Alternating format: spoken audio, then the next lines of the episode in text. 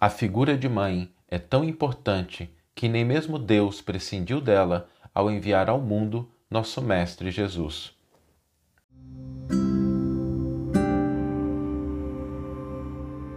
Você está ouvindo o podcast O Evangelho por Emmanuel, um podcast dedicado à interpretação e ao estudo da Boa Nova de Jesus através da contribuição do benfeitor Emmanuel. Hoje nós vamos abrir um espaço nas nossas reflexões para fazer uma homenagem às mães, a essas figuras tão importantes, sobretudo dentro do lar. Quando a gente fala do papel da mãe dentro do lar, a mãe representa ao mesmo tempo força e orientação. Às vezes exercendo papéis diferentes do pai, às vezes até suprindo a falta, a fragilidade do pai. Essas figuras trazem sempre o equilíbrio e a transformação. A doutrina espírita e o Evangelho de Jesus homenageiam as mães de uma maneira muito bonita. A doutrina espírita, porque reconhece nas mães essa presença através da qual a vida se manifesta e mostra que o amor de mãe, o poder de mãe, é tão grande que nem a morte elimina.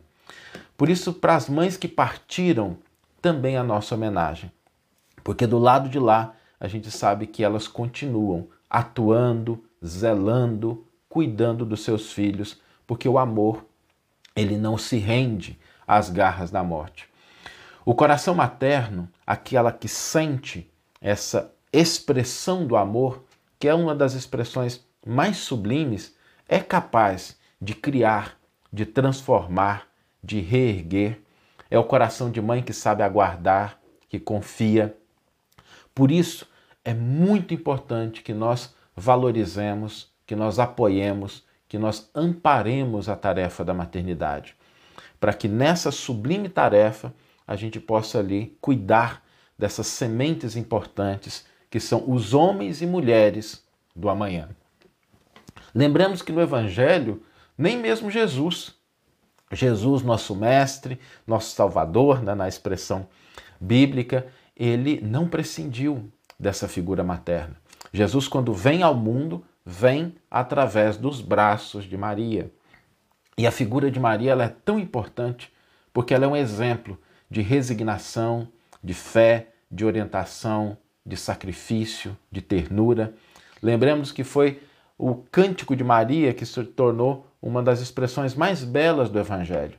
E ela que demonstrou naquele primeiro momento essa resignação e essa fé, que se cumpra na sua serva a vontade do seu Senhor. Perante Deus, ela se coloca compreendendo os desígnios que às vezes ela talvez não entendesse muito naquele momento, não tivesse clareza, mas ela se rende.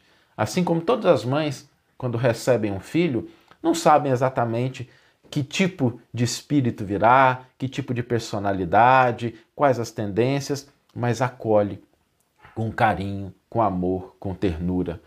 Maria foi quem orientou Jesus. Lembremos que o primeiro dos chamados milagres, né, João chama de sinais, que Jesus realiza, foi um pedido da mãe. Né, quando lá nas bodas de Caná, o vinho acaba e Maria, com aquela sensibilidade, percebe o problema e recorre a Jesus para ajudar aquela celebração. Ou seja, era o papel de mãe mesmo, né? Mesmo com Jesus, ela vai ali dar uma orientação, fazer um pedido que é atendido. Maria é um exemplo de sacrifício porque acompanhou Jesus até o último momento.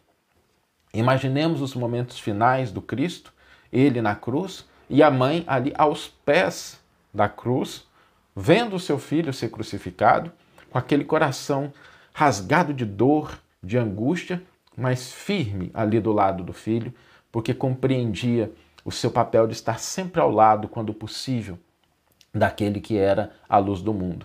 Então é na figura de Maria que nós homenageamos hoje todas as mães, todas as mães que receberam essa divina tarefa de trazer ao mundo aqueles que vão continuar, homens e mulheres, que representam esse amor divino.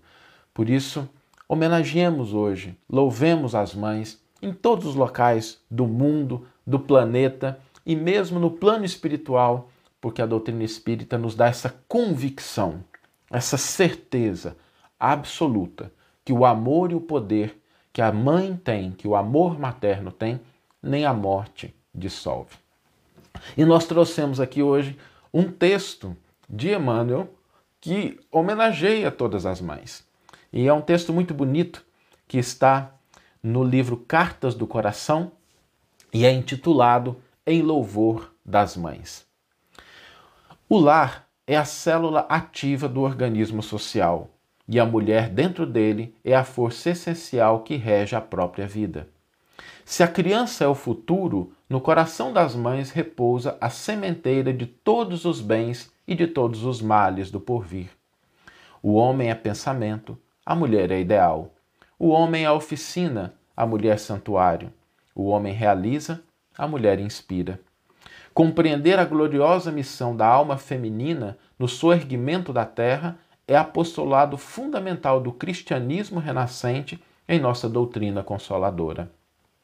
Assim, auxiliar assim o espírito materno no desempenho de sua tarefa sublime constitui obrigação primária de todos nós que abraçamos nos centros espíritas novos lares de idealismo superior e que buscamos na boa nova do Divino Mestre a orientação materna, a orientação maternal para a renovação de nossos destinos.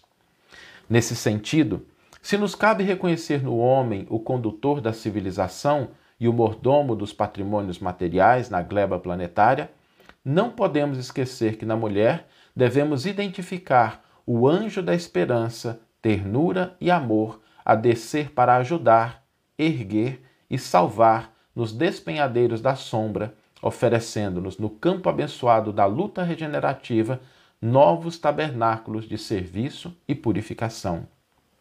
Glorifiquemos desse modo o ministério santificante da maternidade na terra, recordando que o Todo Misericordioso, quando dignou enviar ao mundo o seu mais sublime legado para o aperfeiçoamento e elevação dos homens, chamou um coração de mulher em Maria Santíssima e, através de suas mãos devotadas à humildade e ao bem, à renúncia e ao sacrifício, materializou para nós o coração divino de nosso Senhor Jesus Cristo, a luz de todos os séculos e o alvo de redenção da humanidade inteira. Que você tenha uma excelente manhã, uma excelente tarde ou uma excelente noite e que possamos nos encontrar no próximo episódio. Um grande abraço e até lá.